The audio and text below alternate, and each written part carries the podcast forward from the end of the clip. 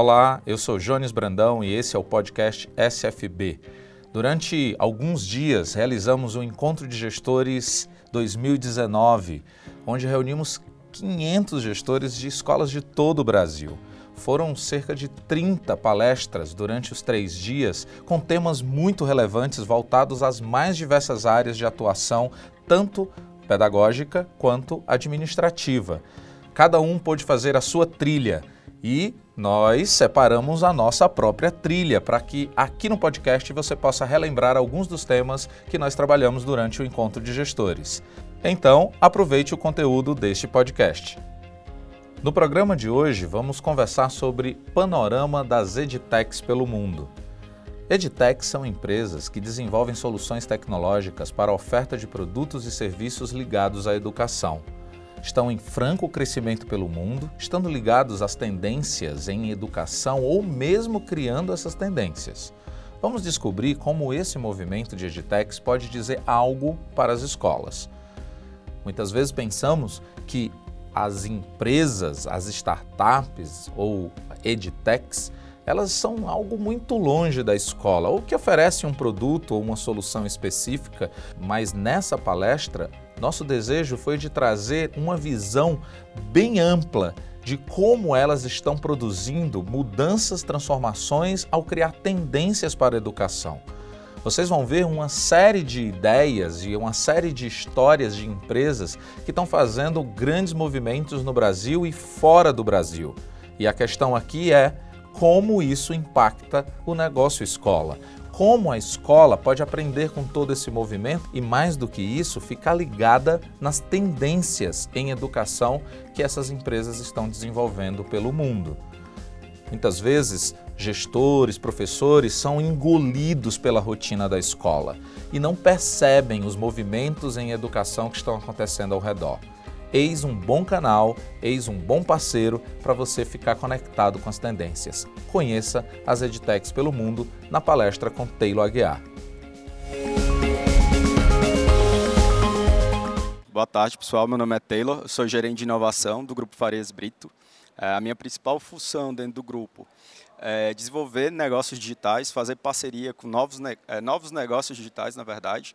Hoje a gente tem, eu lidero sou responsável pela plataforma FB Online, que é o nosso uh, é o nosso curso online preparatório para Enem, vestibulares de medicina e ITM. Lá o aluno pode ter acesso a videoaulas, simulados, questões, uh, material didático todo online para se preparar de casa ou de qualquer lugar, na verdade. Então hoje a gente tem alunos de todo o Brasil uh, na plataforma. Estou aqui para falar um Hoje eu vou falar um pouquinho desse panorama de startups pelo mundo, principalmente startups que atuam no setor, no segmento de educação. Tá? Antes de começar, é, eu queria. Vocês são gestores de escola? A maioria, eu creio que sim. Ah, vocês já receberam nos últimos anos e alguma dessas empresas contactando vocês, querendo é, vocês contratassem serviços, esse tipo de coisa? Sim, e isso vem crescendo cada vez mais, né? Então, antes da, de eu explicar e falar um pouco desse panorama dessas startups de tecnologia, é, para nivelar, eu vou falar um pouquinho, bem rápido, o que é uma startup. A gente ouve, ouve muito falar, está ah, em todas as notícias, a startup recebeu tanto de investimento, ah, e isso é algo que a gente vem cada vez mais escutando, mas conceitualmente, o que é uma startup? Então, startup basicamente é uma empresa de base tecnológica que busca um modelo de negócio replicável e escalável, priorizando inovação em um ambiente de alto risco. Então, o que é esse replicável e escalável?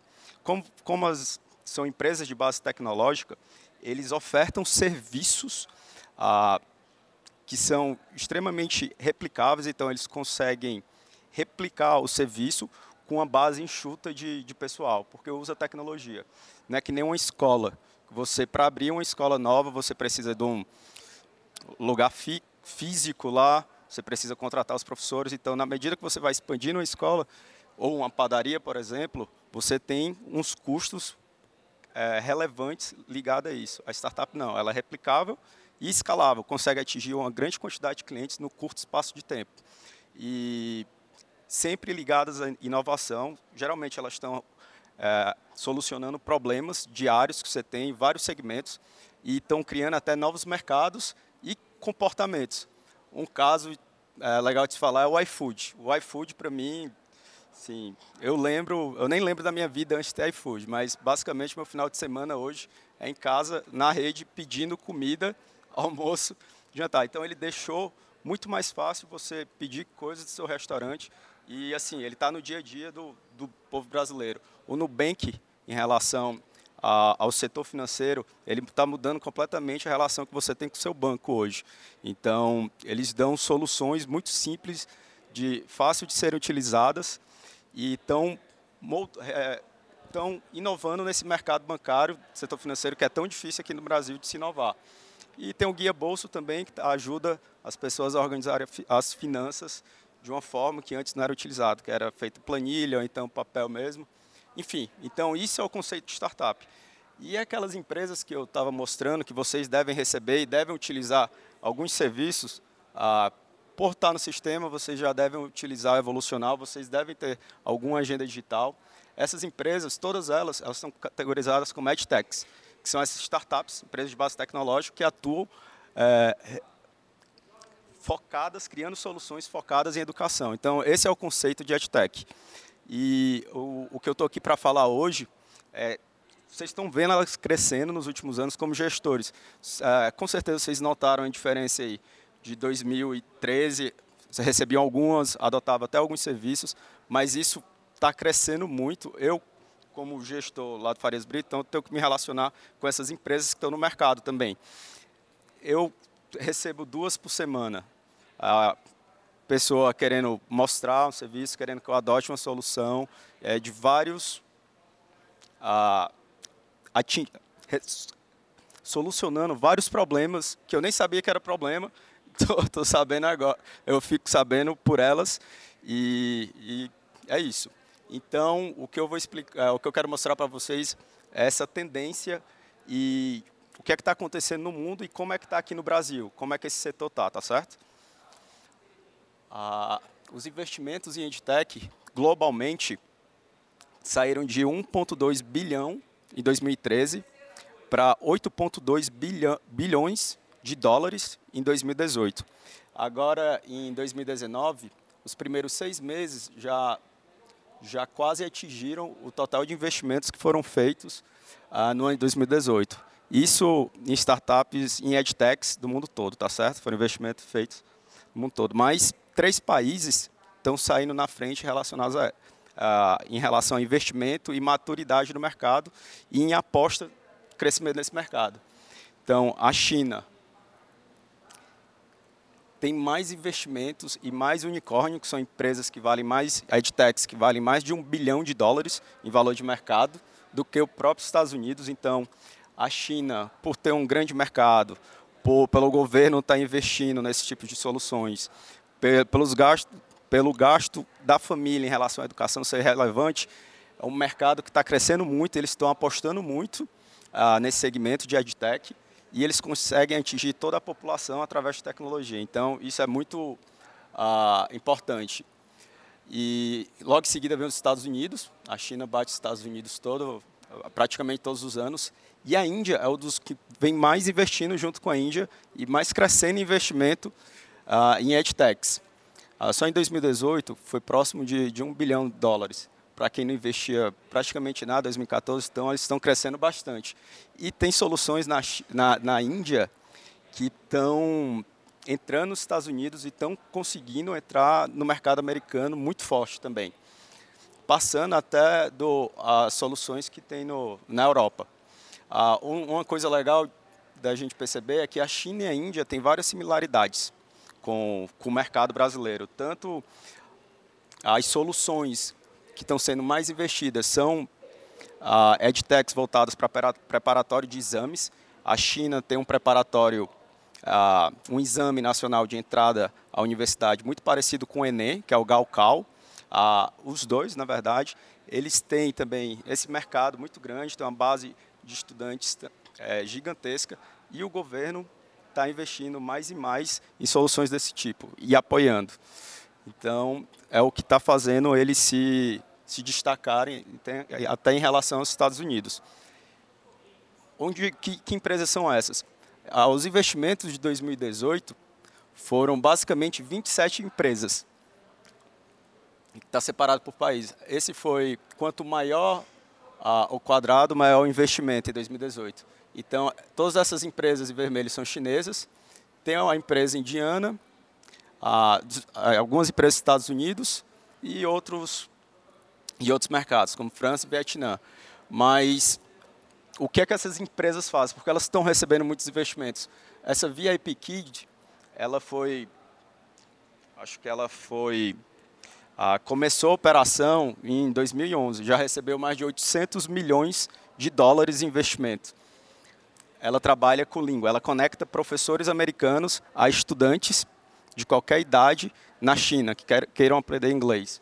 Então, uma empresa conecta professores a estudantes, já captou mais de 800 milhões. É, o valor de mercado dela passa de bilhões de dólares. A, eu não sei pronunciar essa, 17 Zoe, também começou em 2011, já captou mais de 500 milhões de dólares, tem valor de mercado acima de um bilhão, mas um fato curioso dela é que ela conseguiu captar 300 bilhões de dólares sem faturar nada. Então, também demonstra que o mercado que o mercado chinês, além de muito aquecido, ele está apostando muito nessas soluções que conseguem atingir milhares de, de estudantes. E o BYU da Índia também, que é muito relevante. Ah, mas o setor de EdTech, a gente, principalmente aqui no Brasil, a gente vê algumas soluções, mas que fazem muito da mesma coisa, ah, não é tão abrangente. E nesses mercados, ele é muito mais do que a gente pode imaginar. Assim, o tamanho, ele está atuando em vários subsetores dentro da educação que são muito relevantes lá fora. Então, peguei um estudo aqui que separa a EdTech em nove segmentos, ah, oito segmentos, ah, isso, em oito setores, desde a criação de conteúdo, parte de gestão, descobrimento, a conexão entre estudantes e professores, a experiência de aprendizado do aluno, as plataformas online, muito voltadas também para preparatório para testes, e depois do, da escola. São plataformas que ajudam, no, dão aconselhamentos de carreira e também de contratações no mercado profissional. E o que é legal aqui é porque dentro desses setores, segmentos aqui, tem empresas especializadas, elas são muito especializadas, as, as empresas que estão nesse segmento. Então, a parte de knowledge aqui, são empresas que estão transformando o conteúdo que a gente tem hoje para os nossos estudantes em conteúdo digital, mas nascendo digital, porque muitas empresas hoje fazem ah, e dizem ser digitais, dizem oferecer um conteúdo digital de ponta, é, eles pegam os livros e transformam basicamente PDFs e colocam lá e dizem que estão inovando. Então essas empresas que produzem esse tipo de mater, uh, um material diferenciado, onde ele nasce digital, estão uh, fazendo muito, estão se destacando muito no interior. Então, é, editorial, cursos, é, currículos acadêmicos, a parte de gestão, a que a gente conhece melhor. Tem várias empresas ah, trabalhando na gestão da, da, da, escola, gestão de currículo online, de plataformas online, a gestão do estudante e gestão de professor. A parte Discover, ah, eu vou entrar um pouquinho mais em detalhes, mas é, essas plataformas estão fazendo com que os alunos estão dando acesso a, mais acesso a alunos e com, até com financiamento, mas também estão mostrando, estão dando outras carreiras, estão mostrando para os alunos outras possíveis carreiras que eles poderiam ter. Então, a parte, tem um aqui que é Study Abroad, estudar fora. Então, tem plataformas que ajudam o aluno, conectam o aluno a irem estudar fora ainda cedo, com custos reduzidos que eles não teriam, que poucos teriam acesso até então. Então tem a parte de conexões também, redes sociais, enfim, focadas na educação. Tem a parte de experiência que ela é muito está sendo muito relevante porque ela está muito voltada à tecnologia. a tecnologia de ponta nesses mercados como China, Índia, Estados Unidos, eles estão se conectando cada vez mais às soluções de, de educação. É, eu gosto de falar um caso legal. Eu tive, tive a oportunidade para Londres para um encontro de, uh, de EdTechs. Lá tinha muitos chineses, tinha as maiores empresas chinesas, uh, empresas americanas, empresas europeias. E eu, participei, eu participei, não, eu assisti um painel onde tinha um diretor de um MBA muito conhecido lá na, na Espanha, que é do Instituto Empresa, né, e é Madrid, e ele estava participando com duas outras pessoas. Ele, ele não pôde ir para Londres, então ele estava em formato de holograma. Então ele estava em Madrid como holograma. E ele conseguia conversar tanto com as duas pessoas que estavam do lado, é, eles perguntavam, trocavam ideia, um olhava para o outro, holograma mesmo, em pé. Assim, eu fiquei muito espantado. E, além disso, a gente ainda conseguia fazer pergunta para ele, ele conseguia nos ver e ele respondia olhando para você, em formato de holograma. Tudo em tempo real. Então, é muito caro criar uma tecnologia dessa, mas esses, uh, nesses mercados que eu citei anteriormente, assim, a nível global, eles enxergam grandes oportunidades. Pode ser caro agora, mas para uma estratégia do IE Madrid, por exemplo, que tem escolas de negócio em todo o mundo, onde muitas vezes eles enviam os principais professores para estarem participando desses, para estarem dando aula nesses locais. Ah, daqui a um tempo eles podem manter uma base de professores de onde eles quiserem, mas os melhores professores podem participar dar aulas em formato de holograma. Então, é algo irreal para a gente hoje. Aqui para o Brasil, sim, mas isso só reforça que esses, uh, esses países estão uh, investindo cada vez mais, as empresas estão investindo cada vez mais em coisas disruptivas. Enfim, uh, vou dar um exemplo rápido aqui de três daqueles segmentos. Esse é o de credenciais que a gente chama. Basicamente, eles são novas formas de reconhecer e avaliar conhecimentos e habilidades. Então, são plataformas abertas, flexíveis, onde tem possui conteúdo digital ah, eu peguei esse subsegmento aqui, que é preparatório para exames, que é onde está a maior quantidade de investimento está indo para esse segmento no mundo todo, aqui no Brasil, não muda. Todos os investimentos em edtechs aqui no Brasil, o maior volume foi nesse setor de preparatório para exames. E tem essa empresa chinesa aqui, que quem falar o nome aí eu dou um ano de sistema de ensino de graça, que eu não consegui traduzir, infelizmente, mas é a, a algo, algo desse tipo, mas que ele permite que os professores atribuam conteúdo digital do, a, alinhados ao currículo, atividades como dever de casa, tutoria, monitoria, avaliações, mas tudo alinhado ao currículo de dentro das escolas. Então, hoje eles estão em mais de 120 mil escolas na China e estão expandindo também para os Estados Unidos. Ah, foi aquela que eu falei, que captou cerca de 300 milhões sem faturar nada ainda, mas que tem uma base muito grande de alunos e está sendo bem disruptiva na China. E aqui são exemplos de algumas empresas que se destacam no setor também, tá certo? Ah, aqui é aquela parte de descobrimento, onde os alunos, ah, essas edtechs estão dando possibilidade para os alunos participarem e terem experiências diferentes do que eles teriam, estão facilitando experiências ah, e estão dando acesso à educação de boa qualidade através de soluções como financiamento. Tem essa empresa na Austrália, ela atua na educação básica, a, a EdStart, que ela oferece empréstimo para os pais financiarem toda a educação privada de seus filhos, seja na matrícula, seja na mensalidade, seja renegociando uma dívida ou financiando até o material didático, passeios, esse tipo de coisa que a gente sabe que é pesado também. Então, está dando acesso a crianças que é, financeiramente não teriam esse acesso a uma boa qualidade, uma escola de qualidade lá. E aqui são outras empresas que atuam no setor. Ah, por último, tem essa daqui, a que eu mais gosto, é ela está na parte de gestão, tá certo? Enfim, ela é o panorama. Ela é dos Estados Unidos, mas ela usa dados para dar suporte às necessidades de cada aluno, professor e gestores a construir, a deixar um ambiente escolar melhor. Uh, uma coisa específica que eles fazem, eles fazem isso através de formulários e através da plataforma. Os formulários dele que eles passam para os alunos, professores, é de uma forma é, diferente, mas formulários eles conseguem captar são muito bem trabalhados, tanto pedagogicamente como com psicólogos também, mas o nível de informação que eles conseguem dar é absurdo. Na parte de inteligência socioemocional, eles conseguem avaliar e tem como indicador o nível de bullying que a tua escola, que a tua cidade, que o teu estado, a tua região como todo tem. Uh, se está muito alto o nível de bullying, então eles dão esse tipo de informação, indicador para os gestores trabalharem nisso e melhorar para evitar problemas futuros. Então, eu participei da palestra ali do, do Carlos Barbosa sobre jurídico, esse tipo de, é, sobre aspectos jurídicos, a gente sabe que isso é um grande problema. Se for evitado, ah, se, se for evitado antes, é, trabalhado para que não aconteça, é, livra a escola de muita dor de cabeça. Então, além eles conseguem fazer um acompanhamento dos estudantes com notas, esse tipo de coisa também, e conseguem dar o feedback para os gestores e professores.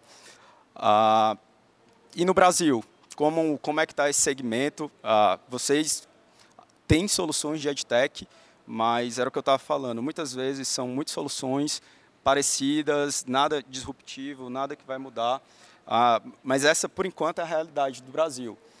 Ah, o estudo que eu havia apresentado para vocês, ele tinha várias, vários subsegmentos. Mas hoje no Brasil, cerca de 77% das startups trabalham muito nesse segmento aqui de gestão escolar, gestão de professor, seja agenda agenda digital, esse tipo de coisa. Então, aqui no Brasil a gente ainda não está enxergando outras. Sim, por conta do mercado ser muito inicial também, essas startups não estão crescendo para esses outros subsegmentos, subsetores, né? Então, peguei uma, um estudo da Associação Brasileira de Startups de 2018. Foram identificados 364 edtechs aqui no Brasil, sendo que apenas metade delas praticamente atuam na educação básica. Ah, foram menos de 100 milhões de dólares investidos em 2018. Então, se você fazer a relação com os investimentos que aconteceram na China, nos Estados Unidos, na China, na Europa como todo, a gente está é, tá muito inicial ainda. E, como eu falei antes, eles, esses, esses investimentos estão concentrados em apenas um segmento, que é esse segmento de preparatório para exames. Então, ah, o Descomplica, por exemplo, já recebeu 100 milhões de reais em investimento. E outras empresas que atuam nesse setor estão recebendo diversos investimentos também. Ah, fora isso, o, tanto o mercado como as soluções estão muito em estado inicial, tem baixa diversificação nos serviços oferecidos e um grande problema que, que eu, como provedor de soluções de, de, tec, de tecnologia da educação, mas também como, como cliente, a, a gente ainda nota um falta muito alinhamento entre o pedagógico e a tecnologia que as startups, oferecem, principalmente as que dão a, conteúdo para os alunos ou para as escolas. Então, e em relação à gestão, elas não se conectam muito com a realidade da escola que torna muito difícil a implantação de, de uma solução dessas. Né?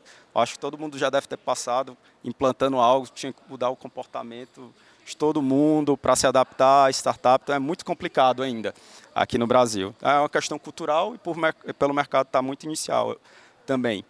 Uh, mas a, a perspectiva é que, principalmente agora em 2019, esse mercado cresça muito mais. Uh, por nós termos todas aquelas similaridades com com a Índia, com a China, a gente tem possibilidade de se destacar e ser um país, um dos países que mais investem nos próximos anos. Ah, vocês podem anotar, podem me cobrar, daqui dois anos, vocês toda semana vão estar recebendo uma solução diferente, de um segmento diferente de tecnologia, de algum edtech. E a gente vem notando um crescimento no número de, de edtechs, principalmente nesse ano. Os empreendedores estão cada vez mais qualificados. Você começa a ver os empreendedores que começaram mais cedo, a partir de 2012, 2013, eles aprenderam muito com o mercado e estão colocando as soluções, estão eles sofreram tanto nesse início, é muito difícil de conseguir cliente faturar nesses primeiros anos aí entre 2010 e 2015. Ah, o Léo é, de startup, dono de startup aqui consegue a prova viva disso, mas eles estão ficando cada vez mais maduros e está aparecendo pessoas muito boas. Isso é muito importante para ter um crescimento.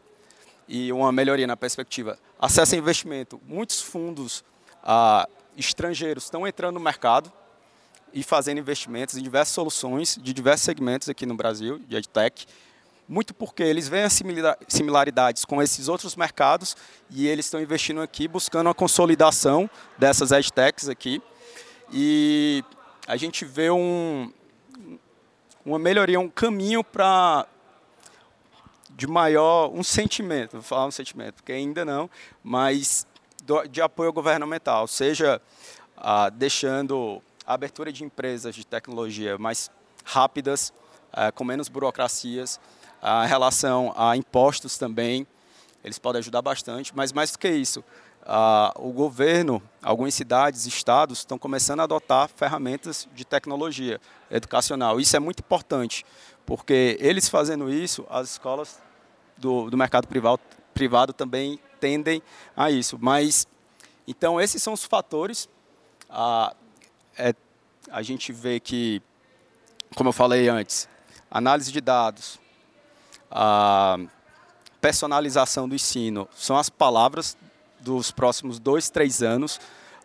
as startups vão começar a dar muito mais informações para a escola, para ser a escola ser mais assertiva em suas ações, tanto pedagógicas como, como de gestão. Mas uma coisa que é essencial para fazer esse mercado crescer cada vez mais e cada vez mais rápido é um ambiente favorável para a adoção de tecnologia. E isso, como gestores de escolas, vocês podem ajudar e podem uh, vocês podem ajudar esse mercado a crescer cada vez mais. De que forma? Tendo, abrindo, vendo essas oportunidades, uh, se abrindo mais, escutando mais essas empresas de tecnologia da educação, uh, trazendo elas para dentro, para testar, fazer piloto e faz, em seguida comprar a solução se for, se for interessante para vocês e enxergar essas empresas como uma vantagem competitiva da sua escola em relação ao resto do mercado. Uma solução que você pode estar adotando agora pode fazer uma diferença num total em relação ao concorrente local que você tem. Uh, eu lembro no Farias Brito, quando a gente adotou a, a agenda, a nossa primeira agenda digital lá, que foi, foi a Agenda Edu, vocês devem conhecer, alguns de vocês, fez uma diferença muito grande em relação aos concorrentes. A gente tem grandes concorrentes lá em Fortaleza, mas os pais só falavam, ah, Farias Brito saiu na frente, tem aquela agenda digital, eu estou conseguindo me comunicar muito melhor com o gestor do meu filho, com os professores do meu filho, eu tenho todas as informações, então isso é muito bom para a escola.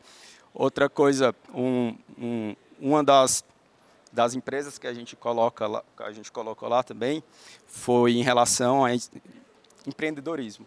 A gente colocou, criou um programa para o ensino médio focado em empreendedorismo e habilidades, habilidades do futuro socioemocionais. Criamos um programa de três meses, a gente deu todo uh, workshops focado nisso, eles criaram a própria startup deles nesse programa de três meses. Uh, o resultado em relação ao mercado, em relação uh, foi em, em, relação assim, a, foi a nível global, porque uma delas se classificaram para a Copa do Mundo de Startups da Microsoft, onde só 12 startups, 12 projetos acadêmicos das Américas foram selecionados. E eles foram o único do mundo a serem de uma escola, serem uh, meninos de ensino médio. Todas as outras eles competiram com Yale, com projetos do MIT, com projetos do Washington University, foram para a sede da Microsoft em Seattle e ainda ganharam um prêmio lá. Mas tudo isso porque a gente, então, a gente conseguiu se posicionar e a gente conseguiu se posicionar no mercado de uma forma global com esse resultado, mas o mercado local em relação aos concorrentes, todo mundo se mexendo para fazer alguma coisa do tipo, querendo também estar tá colocando esse tipo de solução. E a gente também adotou uma ferramenta agora, uma plataforma que trabalha isso desde o do infantil, crianças de 4, 5, 6 anos, tendo criando suas a barraca de vender doce, esse tipo de coisa. Mas aí você trabalha, vão, a gente faz um evento no maior shopping lá de Fortaleza, onde eles apre, apresentam esse produto, vendem para as pessoas que estão passando lá. Então a gente consegue trabalhar todas essas habilidades e foi outra coisa que a gente se abriu.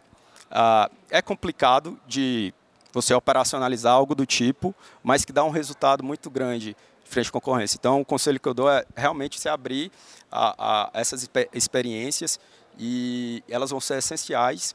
E fazendo agora, você vai ter uma grande vantagem em relação aos concorrentes no futuro, porque todo mundo vai adotar esse tipo de, de esse tipo de solução, tá certo?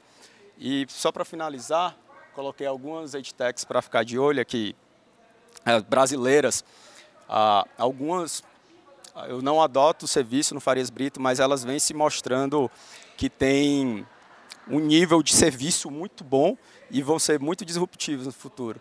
Eu, claro, eu coloco o FB Online porque tenho que vender meu peixe um pouco, mas a gente está trabalhando cada vez mais nessa parte pedagógica, melhorando a tecnologia. Tem uma Agenda Edu também, que começou como agenda, mas está começando a oferecer serviços diferentes, ajudando cada vez, como meios de pagamento, que era um, um grande problema para a escola. O pai ter tudo no boleto, ter que ficar indo na secretaria, então eles estão conseguindo a, agilizar esse processo. Tem a Educ Hub, que é a que eu estava falando, que, que dá toda a parte, é, programas de empreendedorismo para crianças e então também para o ensino médio. A Canto, que está aqui, de gestão de professores, é, treinamento de professores. E a Árvore de Livro, que é o Netflix, bem simplificado, é o Netflix de livros didáticos. Lá tem milhares de livros didáticos todos online, onde o aluno pode ler em qualquer plataforma. Ah, você paga um ticket muito baixo por aluno, mas ele vai ter acesso a 15 mil livros, periódicos diários, jornais do mundo todo, atualizado diariamente. E você pode trabalhar os livros didáticos, fazer programas de leitura, tudo, todo online, de forma mais barata, onde também você não está gastando com material físico. Então, acho que é isso.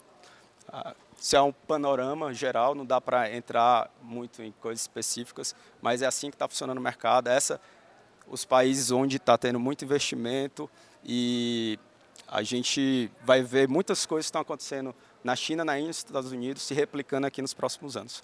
Obrigado.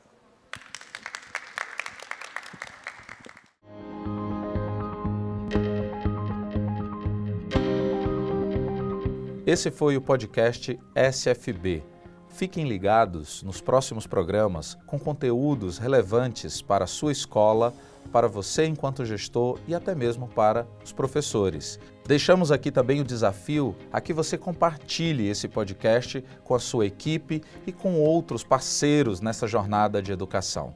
Grande abraço e até o próximo programa.